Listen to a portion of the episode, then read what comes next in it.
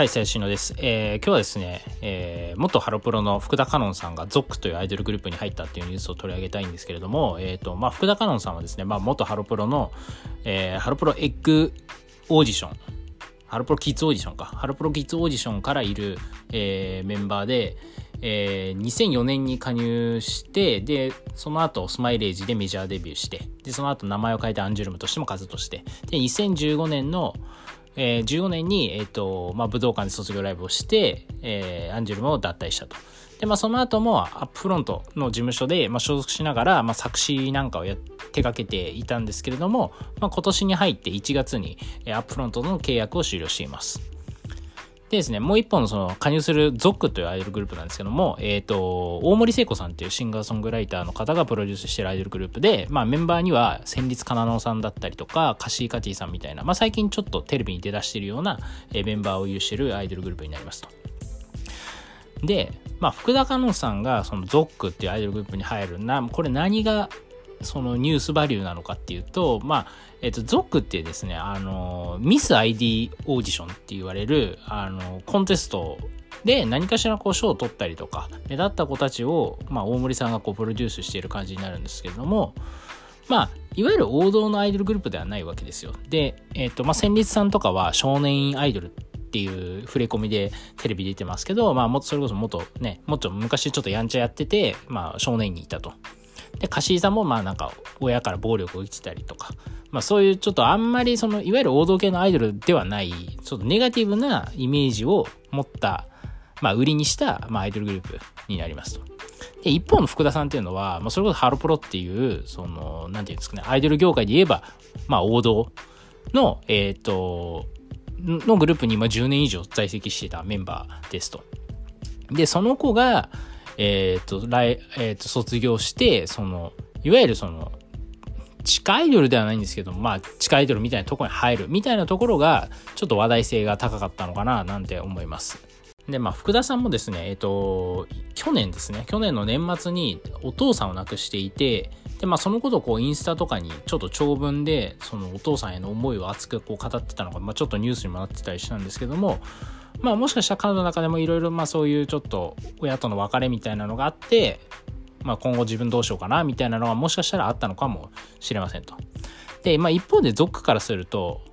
まあかなり強いメンバーを得たなという気もしていて、まあカシーさんとか先日さんとか、まあテレビには最近出だしてますけど、まあそんなにまだめちゃめちゃ知名度が高いわけじゃないと。まあそこにめちゃめちゃえっ、ー、と、アイドルのファンを持ってる福田さんが入るっていうのは、まあ、まあ、知名度としてはかなり武器になりますし、やっぱりパフォーマンス面でも、やっぱ10年アイドル、あの、ハロプロでレッスンを受けてますから、まあ、かなりパフォーマンスレベルは高いので、まあ、そういう意味でも、まあ、ななんか非常に強い武器を得たんじゃないかななんて思います。はい。で、まあ、ミス ID オーディション、そのゾックのメンバーが、そのコンテスト入賞したっていうそのミス ID オーディションなんですけど、まあこれってあんまりアイドルオタクから評判良くなくて、まあなんでかっていうと、いわゆるその自己主張が強いとか承認欲求がすごい強い子たち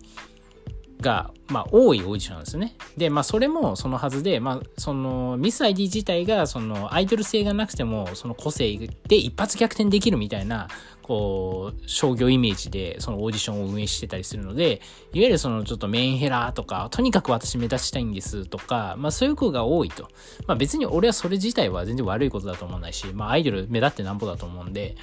なんかそれはそれでいいんだけど、何ですかね、なんか、それを売りにしすぎて、まあ、ちょっとある種路悪的になってるのが、多分アイドルオタクからはちょっと空気的に気に食わないのかなみたいな気はします。まあ僕自身もあんま好きではないんですけど、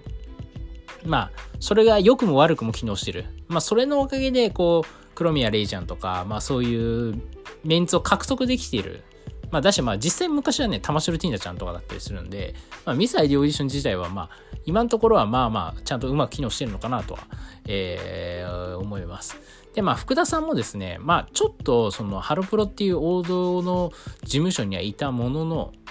まあ、彼女自身は確かにちょっと、まあ、メンヘラって言ったら失礼ですけど、あの、結構こう自分の感情だったりとか、自分が思ってることを結構ズバズバ言う子なんですよ。